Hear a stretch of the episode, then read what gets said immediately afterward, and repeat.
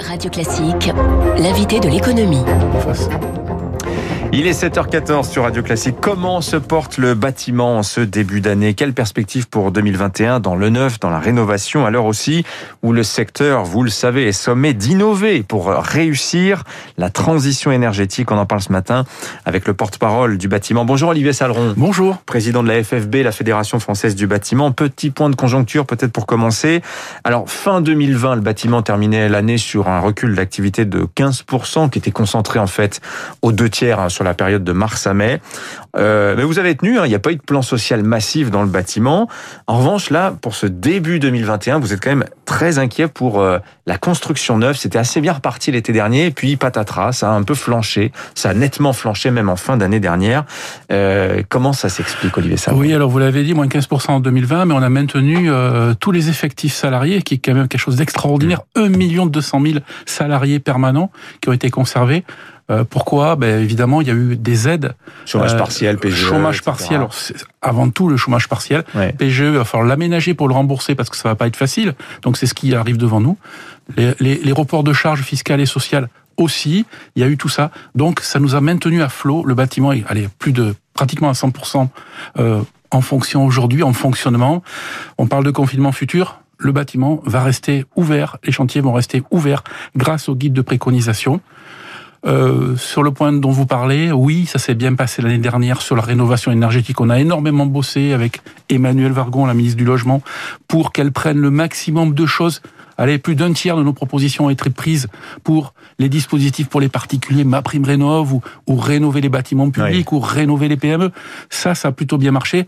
On va sûrement en parler tout à l'heure. Euh, la rançon du succès, c'est qu'aujourd'hui, il y a un engorgement sur tous ces dispositif tel ma prime rénov pour les particuliers, qui est une bonne réforme. En revanche, et eh bien évidemment, euh, nos concitoyens sautent dessus, donc il va falloir mettre les moyens humains en face de traitement au niveau de l'ANA. Oui, puis le diable est dans les détails, on va le voir, parce que le fonctionnement, en soi-disant ultra simple, bah, c'est pas si simple que ça, ça, ça, ça pose des vraies questions. Alors vous venez de dire à, l'instant, 100% des chantiers sont ouverts. Mais la question, c'est savoir combien il y en aura de ces chantiers. Je consultais les chiffres. Mise en chantier pour le logement attendu cette année, moins 12,5%, c'est quand même énorme. C'est énorme. Euh, on estime qu'il y aura quoi? 330 000 unités euh, qui vont sortir de terre cette année quand il en faudrait quoi? Allez, on dit toujours ah, c'est 500 000 par an. Exactement. Alors là, hein. on revient sur ce que vous avez dit tout à l'heure, sur le neuf. J'ai parlé de la rénovation énergétique. La rénovation, c'est 50% du chiffre d'affaires du bâtiment. Le neuf, c'est 50%. Et là, oui, on a de grandes inquiétudes sur le logement neuf parce que les permis de construire n'ont pas été traités à temps l'année dernière, parce que les investisseurs ont été un petit peu repoussés, parce que le logement neuf n'est pas une priorité, malheureusement, je le dis, de ce gouvernement. Hein euh, Emmanuel Vargon fait beaucoup de choses, mais aujourd'hui, il faut en faire encore plus. Je la cite parce que c'est avec elle, surtout avec laquelle on travaille, notre ministre du Logement. Elle veut pas bétonner, elle. En fait, elle a un problème avec le béton. Je crois pas, je crois pas. Je pense que elle, veut, euh, c'est pas, elle sait qu'on n'est pas des bétonneurs compulsifs dans le bâtiment, hein, justement. L'artificialisation des sols, oui, mais en revanche, elle le dit elle-même. Hein, il y a quand même 200 à 300 000 de nos concitoyens qui dorment dans la rue tous les jours. Et là, il va falloir le traiter. Ça fait des hmm. dizaines d'années qu'on en parle et on construit pas. Le point de blocage, le logement neuf, attention, c'est même pas 330 000. Le gouvernement a rectifié ses chiffres la semaine dernière, vendredi matin. Nous allons à peine atteindre en 2021 300 000, 307 000 logements. Vous l'avez dit, pour le renouvellement classique et loger nos concitoyens d'une façon confortable et digne, il en faudrait 500 000 par an. Vous vous rendez compte? 200 000 logements l'année prochaine. Euh, cette année, on y est déjà. Hein. Cette année, en moins. Et encore, cette estimation des 500 000, c'est un peu un chiffre euh, mythique. Euh, Henri Buzicazo, qui est un, très, qui est un des grands spécialistes de, de, l'immobilier en France, il dit euh, même l'INSEE ne sait pas combien il faudrait de logements. En tout cas, c'est sûr qu'on en fait, qu'on n'en construit pas assez parce qu'on a plein de phénomènes de société, euh, les, les, les divorces, euh, l'immigration, la décohabitation, tout ça joue et fait qu'on manque aujourd'hui de logements. Les familles monoparentales et puis euh, la démographie hein, qui est positive en France, hein, il faut le dire. Hein. Donc voilà, vous l'avez dit, les réfugiés en situation régulière, etc. Les jeunes et les étudiants logés aussi. Mmh. Regardez aujourd'hui, on le voit aussi pendant la pandémie, dans, dans des tout petits logements, mais il va falloir construire aussi des foyers aussi de jeunes travailleurs, des choses comme ça. Pourquoi ne le fait-on pas? Pourquoi ne... Moi je le dis, ça fait six mois qu'on le dit, créons l'urgence logement en France. Mais alors comment on fait justement? Parce que vous, traditionnellement, ce que propose le secteur du bâtiment, c'est le levier fiscal. Il faut euh, inciter les, la construction en faisant des... Il faut un peu de tout. Le, on, a, on, a prolongé grâce à la Fédération française du bâtiment le Pinel de deux ans, le prêt à taux zéro, parce que c'est, on, l'a dit, les primo-accédants qui arrivent pas aujourd'hui. C'est-à-dire les, même une famille allez, de revenus moyens fiscalement n'arrive pas à accéder à son logement parce que les banques refusent, parce qu'il y, a des, il y a des critères, mais aussi parce que aussi, plus on va aller et plus on va non artificialiser les sols, c'est-à-dire moins construire, vous le voyez, pas qu'en centre-ville, euh, dans toutes les banlieues et dans tout, même même euh, au niveau des territoires ruraux, les, les prix montent, les prix montent. il y a une petite baisse, moi aussi, une stagnation, mais on voit que les prix montent. Donc, il manque de l'offre. La demande y est, il manque de l'offre. Hmm. Euh, on parle beaucoup d'agriculture aujourd'hui. Hein, se nourrir, c'est génial, super, il faut le faire. Hein, c'est la vie, mais il faut se nourrir sous un toit, bien chauffé aussi, surtout confortablement. Donc, il faut construire le logement, c'est le premier poste de dépense, hein, rappelons-le. Vous vous étiez plaint il y a quelques temps de cela, Olivier Saleron, qu'il n'y ait pas de, de volet bâtiment dans France Relance, hein, le, plan de relance. Je note d'ailleurs que le Haut Commissariat au plan, François Bayrou, euh, n'a encore euh, lui aussi rien produit sur le logement. Euh, prolongation du PTZ, du Pinel, c'est pas c'est pas de la relance, ça, ça suffira. Non, c'est pas de la relance, c'est juste prolonger les dispositifs qui existent. Donc nous, on demande ben, de monter les curseurs, hein, d'être, allez, plus permissif sur les critères des primo-accédants, ça c'est la première des choses. Alors oui, parce qu'il y a un effet resserrement du crédit aussi. Hein. Évidemment. ça c'est clair. Voilà, depuis c'est pas que depuis l'année dernière, hein, ça fait deux ans. Donc aujourd'hui, eh bien, on, achète moins, on a moins de projets de construction. Je vais le dire, c'est pas moi qui le dis. Hein. Tout à l'heure, on parlait de 500 000, mais c'est un million de logements qui manquent en France. C'est pas la Fédération française du bâtiment qui le dit, c'est la Fondation Abbé Pierre. Hein. Ils disent il faudra en il faudra en rénover 500 000 pour loger enfin nos concitoyens dans de bonnes conditions. Les fameuses, vous savez, on parle beaucoup d'étiquettes énergétiques, c'est facile à comprendre. Plus c'est haut, FG, euh, plus on a des taudis.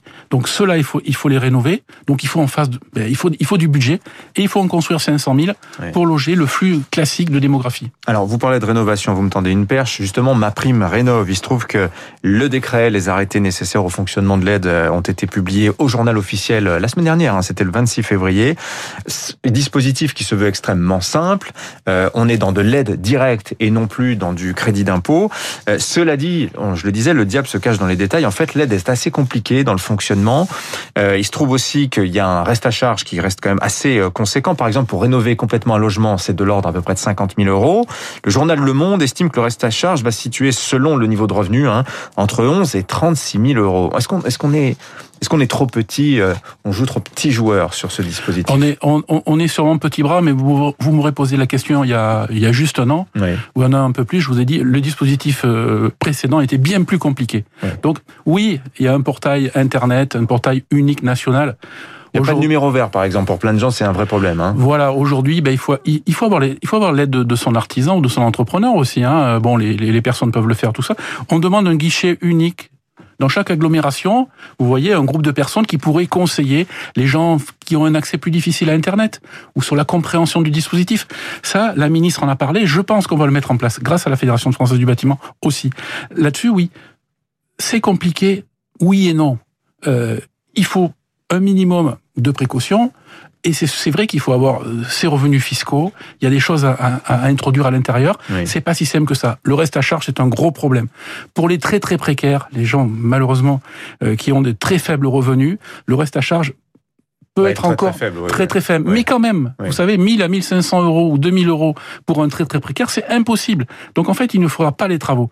Ensuite, vous l'avez dit, sur certains euh, revenus fiscaux un peu plus hauts, quand il reste 20, 30 000, 36 000 euros à charge, eh bien, quelquefois, surtout en période de crise, parce que c'est ça le problème. Il faut sortir de cette crise. On a réussi la reprise, il faut réussir réellement la relance. Hmm. Et donc, ce qu'on demande, nous, c'est des mesures, augmenter tous ces prises en charge, beaucoup plus que ça sur les deux ans qui viennent, parce que la catastrophe c'est 2021, mais les conséquences ça va être 2022. 2022, on sait que c'est une année présidentielle là aussi, il va falloir faire, quelque chose de sérieux. y avait un autre sujet important pour le bâtiment, c'était cette nouvelle norme RE 2020, euh, avec des exigences de réduction des émissions euh, gaz à effet de serre sous tout le cycle de vie des bâtiments.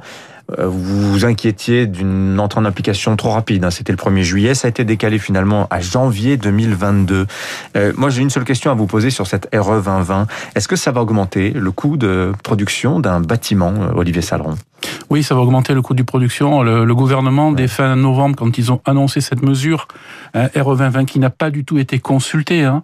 on a été consulté sur une autre mesure pendant des années. Vous avez passé un beau coup de gueule sur Radio Classique. Et, du, jour, hein. du jour au lendemain, on nous propose une autre méthode. très bien, le bâtiment peut construire durable, écologique. Euh, en revanche, euh, c'est vrai qu'il faut nous associer là-dessus. Parce que on reporte de six mois, mais il faut dire aussi que le travail qui a été fait les annonces de Madame Pompili ont été retravaillées par, Madame Vargon, la ministre du Logement, et justement, on a, on est revenu vers une certaine mixité, mhm. parce que sinon, on excluait certaines énergies comme le gaz dès le 1er juillet, de suite, c'est-à-dire euh, du jour au lendemain, et ensuite, on passait d'une construction mixte à une construction exclusive bois dans 5-6 ans. Aujourd'hui, on a, on a bien travaillé, la Fédération française du bâtiment, avec le ministre du Logement, et je peux vous dire que la mixité y est, on est plutôt satisfait. Maintenant, on veut aller vers ces exigences. Mhm. Hein, il ne faut pas dire que le, bâtiment, je disais tout à l'heure, bétonne à tout va, c'est pas vrai. Nous voulons construire plus durable, plus écologique. C'est vraiment dans nos gènes. Mais ça prendra peut-être un peu plus de temps que l'aurait souhaité le gouvernement. Merci Olivier Saleron, le président de la Fédération française du bâtiment, invité ce matin de Radio Classique. Merci à vous. Merci.